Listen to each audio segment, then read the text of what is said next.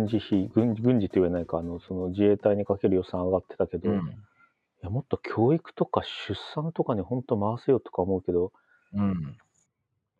本当回んないもんな。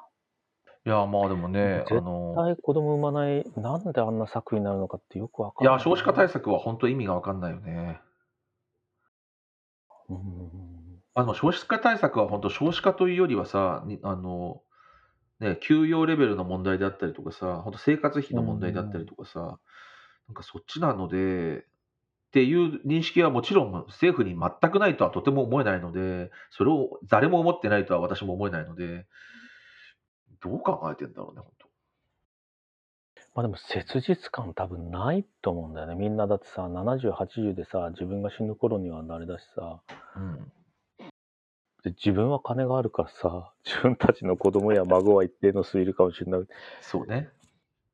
いや、うん。いそっか。や、なんかその介護とか医療のちょっとその IT のヘルスケアみたいな分野でしょぼいことやってるけど、介護制度が3年でね、法改正があるんだけど、うん。なんか厚労省の人が作っ、当然作るんだけど、作るというか、まあ、で、それが介護の現場に全然動かなかったわけ。この点数上げるからこういうことしてねっていうのが全く動かなかったんだけど、うん。いや、普通に考えるとこんな点数もらってこんなめんどくさいこと誰もやんないよね、みたいな普通に僕も思うし、現場の人たちもみんな結果的には言ってたのに、なんでお金あげるのに動かないのかなみたいな。うーん。10円みたいな。10円で誰がこんなことやるのみたいな、なんかそういうレベルなんだけど、なんでなんですかね。へえ、わからないのか。だからスーパー超、なんか、小学部だっけ？僕、経済で。あの、僕らがな、僕が習った時は人間は合理的に動きなますみたいな。はいはいはいはい。だから10円と9円の同じ商品だったら9円のとこに行きますみたいな。うん。でも10円のところに可愛い店員さんがいたらそっち行くじゃんみたいなことはないんだよね。経済学上は。経済学上ねでもなんか。その後、なんか1970年代か80年代なんか行動経済学みたいなはいはいはいはいはい。まあ心理学も混ざってきたなじゃん。うん。いや人間は全然合理的じゃないよみたいな、今度180度触れたような話になってきて、うん。厚労省の人たちとかってもう合理的の塊かもしれないから、10円あげるならそれはもらわないよりやった方がもらえるからやるでしょみたいな。うんうんうんうん。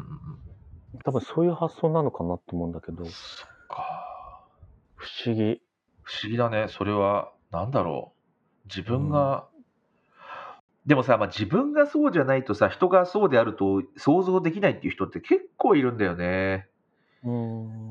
なんか、自分はこう考えるから、人が違う考えなことが信じられないというか、かうん予想できない、うん。想像できないっていう人、でもそういう人は公務員に、国家公務員に全く向いてないというか、なんか公務員とかには向いてないと思うけど、国民のことをなんかもっと想像しろよって思うけど、まあでも、それこそさっきの話じゃないんだけどさ、結局、そういう人たちは、個人、個々人ではなく、国全体で見ちゃうんだろうね、きっとね。国全体を最適化するためにどうするかっていう、まあ、だからそのバランスは大変大切だとは思うけれど、まあ、役員役人としては国全体の利益をまあ追求するんだろうな。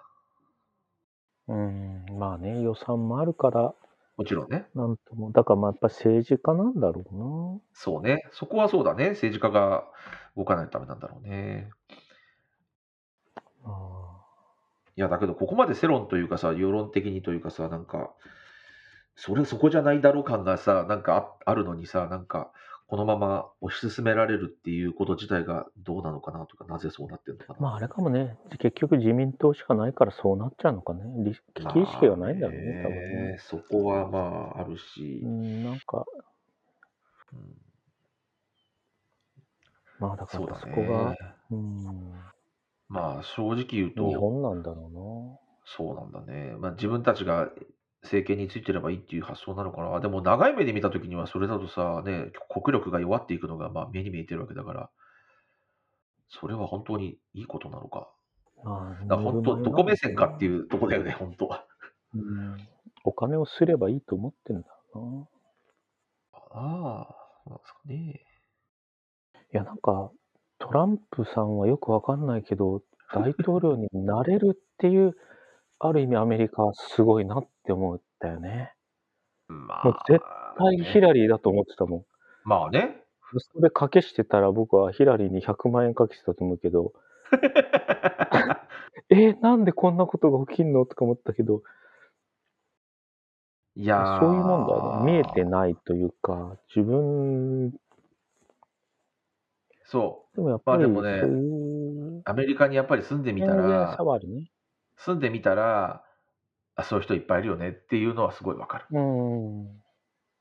まあね、本当いろんな問題がちょっとね、複雑に絡み合う、まあもちろんどこの世界でもそうだと思うんだけど、だってさ、まあ日本でもそうじゃん、自民党の支持者の人ってさ、必ずしもさ、自民党、どうして自民党を支持しているのかわからないというか、理解できないような人が支持してたりとかするじゃない、例えば。うん。そのあひまさにさ、トランプとかもまさにそれで、だってトランプなんかはさ、それこそ資産家であってさ、どっちかっていうとお金も持つ、持っている人でさ、あって、持たざる人のことなんかさ、どうでもいいと思ってるはずなのね。基本的にはどうでも持ってると思うんだけど、うんなのにさ、支持してる人たちはさ、意外と貧困層というかさ、うんうん。田舎で農民やってますみたいなさ、うん人だったりとかするわけ。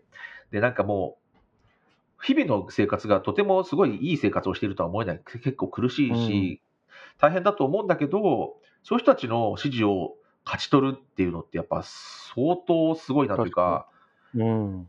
結局そこはだからなんて言うんだろう、プライドとかもなんかそういうところになってくるんだよね。だだからそのアメリカファーストみたいなところ言うあうんっていうのってまさにそれで、もうさ、捨てるものとかなんて言うんだろう、何も誇れるものが他にない。正直言うと。そうお金も持ってないし。そのアメリカ人であることが誇りであるみたいな、もうそこにしかよりどころがない。うんそこにこう、結局乗っかってるとか、たなんか、それを、その気持ちをこうくすぐってるんだよね。なるほど。多分さ、自民党とかもまさにそれで、その日本の、なんていうの、日本はすごうん。い素晴らしいというか、日本がすごい国だっていうところに、うん。やっぱりこう、西か、西かっていう言い方はよくないけど、まあ、がすごい心の拠り所っていう人たち。に対して、やっぱり今の日本を保つためには、みたいな感じの、やっぱり持っていき方をしていて、そういうなったら他に頼るものがないからこそ、そこにしか一番こう、もうより、より、なんていうのよりどころがないっていう人たちを捕まえているっていう意味ですごい似ていると思っていて、その全体の構造としては。だってさ、お金がある人はさ、正直国がどうなろうとさ、なんとかなやっていけるわけじゃないだって。だから全く一緒で、自民党の本来のさ、だって自民党はさ、もともとその支配層の人たちの のね、党なわけだから、日本、アメリカでもそうで、例えば民主党とさ、共和党と考えたときに、共和党はお金持ちがやっぱりやってるわけで、みんなずっと庶民ではなくて、そのお金があるような人たちがね。支持する党なわけだから、保守党ってまさに、保守の党ってまさにそうなん。うん。変わらない、世界が変わらない方がさ、今の自分の既得権益がそのままあって、ハッピーだっていう人たちがさ、やっている党なわけだからさ、それをうまくさ、その、プライドみたいなところをくすぐることによって、その本当はもっと幸せな生活ができるはずであろう人たちをうまく抑え込んでやっているっていうところが、すごい構造としてはね、正直全く同じだと思っていて、そういう意味では、まあ、トランプが勝ったこと自体は僕も知らないし、びっくりしたけれども、まあでも日本で自民党がずあれだけの長期政権をやっているのと、構造としては全然一緒だなっていうふうにうん思っている。なるほど。面白い。でもそうかもね。うん。だって一番さ、一番さ、だって社会保険っていうか保険であったりとかさ、その何、あの、サポート、その補助、国家的な補助っていうかさ、政府的な補助がさ、必要な人たちが、ひあの、うんトランプを応援しているっていうのを見て、本当にな何事って感じ。あなたたちが一番助けが必要な人たちじゃないですかっていう風に見えるし、だからそれがね、なんかオバマケアとかに対してなんかオバマケアはクソだみたいなことを言うのって、いや、あなたじゃ一番そういうサポートが必要なのって本当になんかね、理解できないんだけど、まあでもその構造としてなぜそうなっているかっていうのはすごい理解できる。あなたたちはアメリカ人なんだからみたいな、なんかそこだけがっいる、持ちこたえているというか、そういう感じなのかな。うん。うんと、なんか、まあ、ヒトラーの時みたいなことは起きないけど、ヒトラーの時の、いわゆる中産階級の若者みたいな、うん。そういう心理近いのかもね。うん。まあ、仮想敵を作ってみたいなのとかもね、すごい、だからすごいやっぱりに、やっぱり作り方としては似てるよね。まあ、政治って結局そういうふうに人を動かすんだなっていうか、いう気はする。強い人に惹かれ、敵を作り、その人に対しては強く荒れるみたいな、その敵に対しては弱い者いじめ的な。そう、まさにそれ。まあ、やっぱりなんか、ね、それこそさ、教育もあまり受けていないような人たちが、その教育を受けた、例えばさ、オバマさんのすごくすごかったことってさ、そそのスピーチの、なんて言うんだろう、洗練されたスピーチとか、でもさ、頭が、とか 言い方がよくないな、うん、すごいじゃあ教育を受けた人がそれを聞いてさ、どう思うかっていうのってさ、むしろ何言ってんだかよくわかんないってなっちゃう。やっぱりうん、僕なんかも聞いていても、そのトランプの例えば話、演説してるのを聞いても、お前は子供と話してるのかみたいな内容で話してるわけだけどそう考えるとそれが理解できるっていうか、一番今まで言葉が理解できなかったのが、突然喋れる人が、自分の言葉を喋る人が大統領になりそうだっていう、なんかそういう親近感とか、なるほどね。うん。確かに。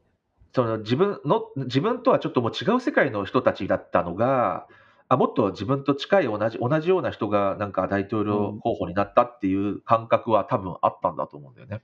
うん。いや、確かに僕も何、彼が何か言ってるの具体的に覚えてるわけじゃないけど、いや、理性的にポリティカリーそれ言わないし、間違ってるって頭で考えることを、うんその逆を言って、でも確かに本当はそうなんだろうなっていうのが、うん、確かにちょこちょこあった気はあるな。そう。なんかそこをなんかうまくそういう点はなんか魅ね力的だなってね。そう。それを分かりやすい言葉であのある意味なんていうのちょっと面白おかしくというかうんうんうん、話すことによって言葉がつな通じちゃっとなとなんていうの？つな伝わっちゃったそう伝わっちゃったというか、それはまあ彼らだから彼はそういう意味ではすごい成成本当成功したというか まさにうまく、まあ、ぴったりぴったりうまくいったんだろうねそれが。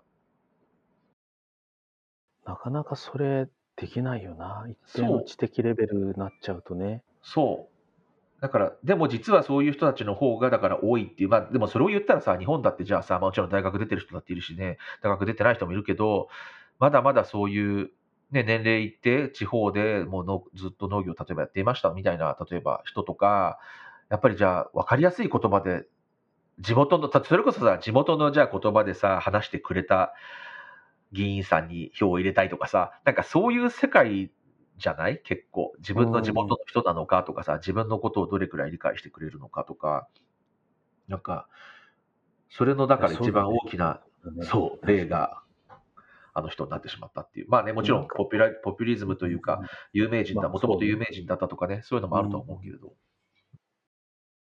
頭良さそう感とか、あんまりおしゃべりもうまかったりすると、逆に嘘くさい、うん。怪しいしね、騙されそうだし、なんか、インテリっぽくて嫌だなみそたいな。う、なんか丸め込まれてる感があるなとか、うんうんそういう感覚をね、すごいやっぱりね、ついてるんだよね。そこと自分が違うっていうことをすごい前になるほどね前面に押し出したっていうのが、彼の成功した確かに。理由だよね。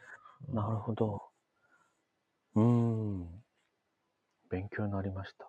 いやー、まあこれでまたさ、また来年選挙だからさ、本当にどうなることやらっていう感じだよ。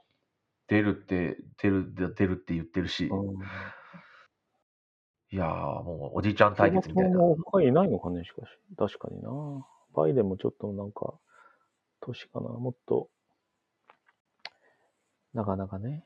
なかなかねえだよ、本当。人材不足ですね、どこも。人材不足なのよ、本当。本当だよ。あ のまあ、日本も、日本もずっと長年そうだけど。あの、あれ？名は忘れちゃったけど。なんかいたよね、誰？候補者。誰？民主党の、誰だ民主党れちゃったよ。のこうバイデンと戦ってる時の若い、若い人？40いくつかなんかの、なんか、顔だけ浮かんで名前が出てくる。記憶に頼らないように。若い人だと、ブティジェッジだっけ？ブティジェッジさん？あれ、そんな名前だったっけ？だって、あとは、バーニーさんとかおじいちゃんだしうん、他誰がいたっけ？候補。2020。アメリカ。アメリカあ、そうそう、この同性愛の方。そうそうそう、38ブティジェッジ、ブティジェッジさんね、これはあれか、ごめん、ごめん。あ、違う違う違う。あれ、これだって共和党だもんね。いやブティジェッジさん民主党だよ。あの人か。もちろん。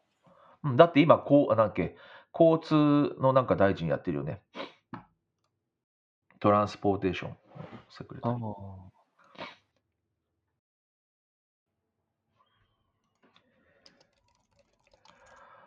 で、さん、バーニーさんは超おじいちゃんだし、あ、この人かな、ピートさピート・ブティジェッジ。ピート・ブティジェッジねインディアナ州市そうそう、若いもんね、この人、確かに。長。38だって。38。ハーバード。まあ、ちょっと若すぎたんだよな、まあ、前回はね。まあでも、そうね。まだチャンスまあ、ああとはやっぱり同性愛の人がこうなれるかなれないかっていうか、そこもまあまだまだやっぱり保守的な、あのキリスト教の人が多い国でそういうことが起こるのかっていうのは、まあ、うん興味深いよね。まあでも基まあで本、現職の大統領がいるときは現職の大統領が選挙には出るから、まあ多まあね分バイデンになっちゃうんだろうね。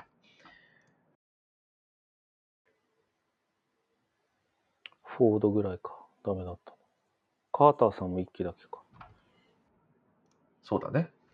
はあ、そうだね。まあだから、そうね。まあだけど本当バイデンさんはさ、全部終わるといいくつになっちゃうの？もしこれでに再選された場合。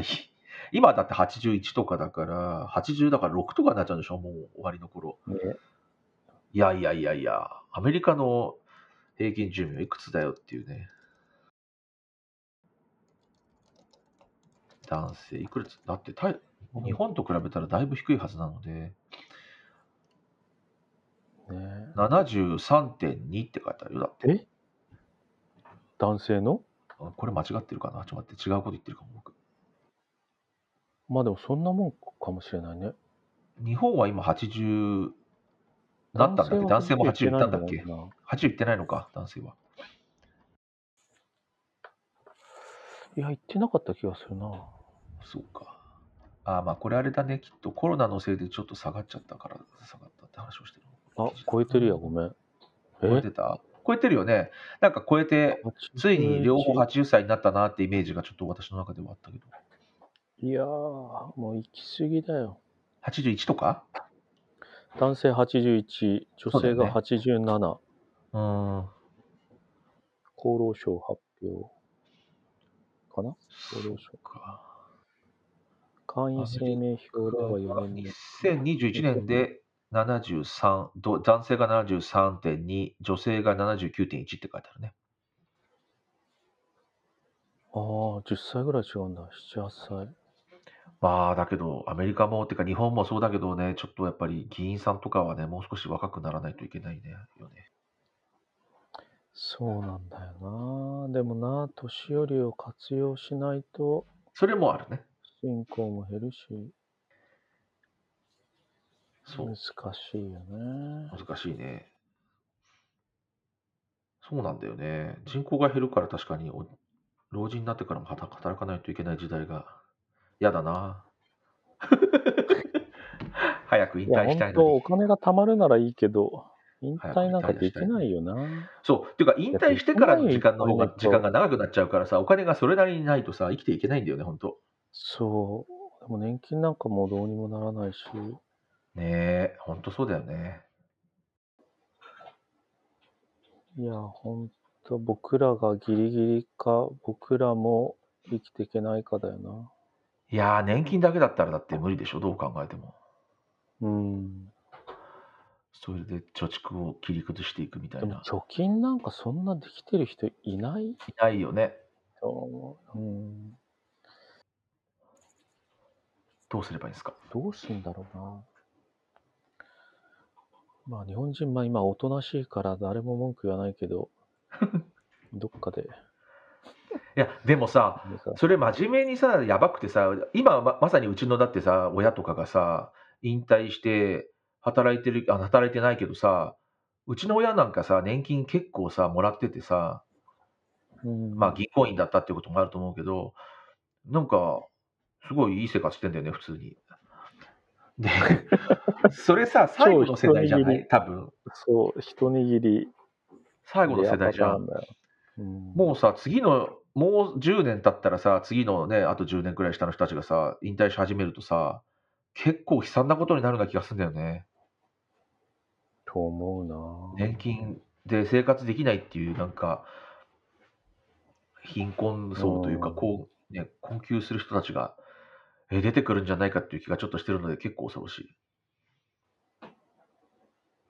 なんか、いつだったか2000万問題が起きたけど、2000万なんかで生きていけないし、2000万なんかで生きていけないよね。そもそも2000万ない人だってたくさんいるよね。ざらにいるし、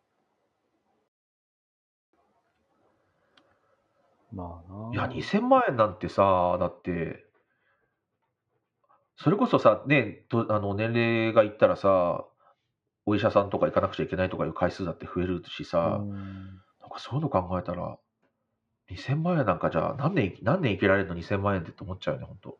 うんとか2000万円だけじゃないけど、プラス年金だけど。ね、やだな。まあ、暗い話にな暗くなる。確かに。大丈夫だ、アメリカ。あれ？アメリカ、あえ？そっか。選挙権あるわけじゃないんだっけ？選挙権はないよ、僕は、あの、国民の市民で、アメリカ市民ではないので。アメリカ市民になっちゃえ。アメリカ市民になるメリットもね、あんまりないんだよね。なるほど。選挙権ができるくらいじゃない？本当それくらいしかないんだよね。例えばさ、子供がいる人とかだったら、なんかあの、あ、まあね。まあね。あの。なんだっけ、あの、死んだ時に、えっと、いあの遺産を相続する時の相続税か。相続税が違うとか、なんか違う、そういうのがあったりするみたい。うん国民と国民じゃないと市民、アメリカ市民かアメリカ市民じゃないかで。でもまあ僕には子供もいないし、相続税とかも関係ないし、なんかね、あんまりメリットがそんなにない。まあ、うんアメリカにずっと住んでいなくても、アメリカにまた帰ってこ来やすいとか、そういうことはあるんだけど、まあでも今のところアメリカ住んでるから別にあんまり関係ないし、まあ、基本的にはそう、それにさ、まあアメリカの市民権をね、取ると、日本の市民権というか、日本の国籍は一応外れなくてはいけないっていうのが一応あの、お約束というかそういうことになはなっているので、日本の国籍の方が自分にとってはまあメリットが大きい、メリットが高い。うんとは思っている。まあもちろんね、あの、し隠れて二重国籍の人とかたくさんいるから、まあそういう手も多分あるんだろうけれど、まあなんか、まあでも二重国籍を OK にすればいいのにね、別になんかそれで困ることは日本にとってなんかあるのかなと思って。そうよ。日本もすればいいんだよ、本当に。いね。や、そういう、まあ、保守なのかな。沖縄が一番出生率高いんだよね。日そうだよね。本の中で。うん。2に近い。やっぱり、あんまりうるさく言われないっていうか、なんかそういう、遠いっていうのもあるかもしれないし、やっぱ沖縄ならではのその人生観とか価値観で、多分ね、そういうのもあるんだろうね子。供がやっぱりね、んできちゃった結婚が多かったりとうんうか、ん、若い時にね、子供ができるのが多いとかね。うん、まあそういうことなんだよな。そう、まあ、なんなんくるないさじゃないけど、なんとかなるだろうというか、そういう発想。が。でもそういうのってやっぱりさ、それこそだからどうしてそれが地域的に起こるかっていうと、やっぱりカルチャーというかさ、全体、社会全体というか、地域全体がそういう雰囲気があるから、それを良しとすそうる。だよね。環ていうことだ境から別に国として全体としてさ、そういう国になることもさ、可能っちゃ可能なんだよね、別にね。そうだね。うん。まあ、だからやっぱり若い時に子供ができるっていうことが、なんか、あまりよよしとされないとか、うん。なんかいろんな、ね、社会的にどう見られるか、周りの人にどうどういう見ら目で見られるかとか、そういうのをやっぱり気にするってことなのかな？なんかまあ、窮屈だよな、この国。うん。感的に言うと。窮屈だね。確かにね。うんもうね、そう、本当それはね、まあアメリカに住んでるからそう思うのかもしれないけどね、人のことなんかどうでもいいのよ、もう。本当に。人のことをどうこう言うんだったら自分の生活を考えろって感じ？人のことをさ、なんかさ、なんかどうこう言う人がなんか多い気がするんだよね、日本って全体的に。なんか、例えば電車の中でこういう人を見かけて、なんかあの人はなんだらかんだらとかさ、わかんないけど、なんか人の格好に対してなんか文句をつけるみたいなさ、なんかさ、どうでもよくない？みたいな、人のことなんかどうでもよくないっていう自分に対してさ、別に危害を加えたりとかさ、しなければさ、どんな格好しようとさ、どんな、なんか服を着ようと、なんかどんな化粧をしていようと、わかんないけど、なんかどうでもよくないと思うんだけど、なんかそういうのをなんか細かく言うよね。あの人はなんかどうのこうのとかさ。そういう国だったのかね。まわかんない。いつからそうなったんだろうね。わかんない。江戸時代とかああ。まあ、武士道的な、こうあるべきだ、みたいな。まあ、その、島国的なところはね、もしかしたらちょちょっとあるのかもしれないよね。やっぱり狭い世界だからこそ、みんなが調和して生きていかなくてはいけないから、うんなんか人のことを思って、まあ、そん忖度してでの世界だよね、うん本当に。まあ、なんかそういうは警察、警察出てくるじゃん、コロナ警察。コロナの時もそうだったけどさ、なんかコロナ警察みたいな人がこういうことしてるのがどうのこうのみたいな人の行動に対して文句を言うみたいな。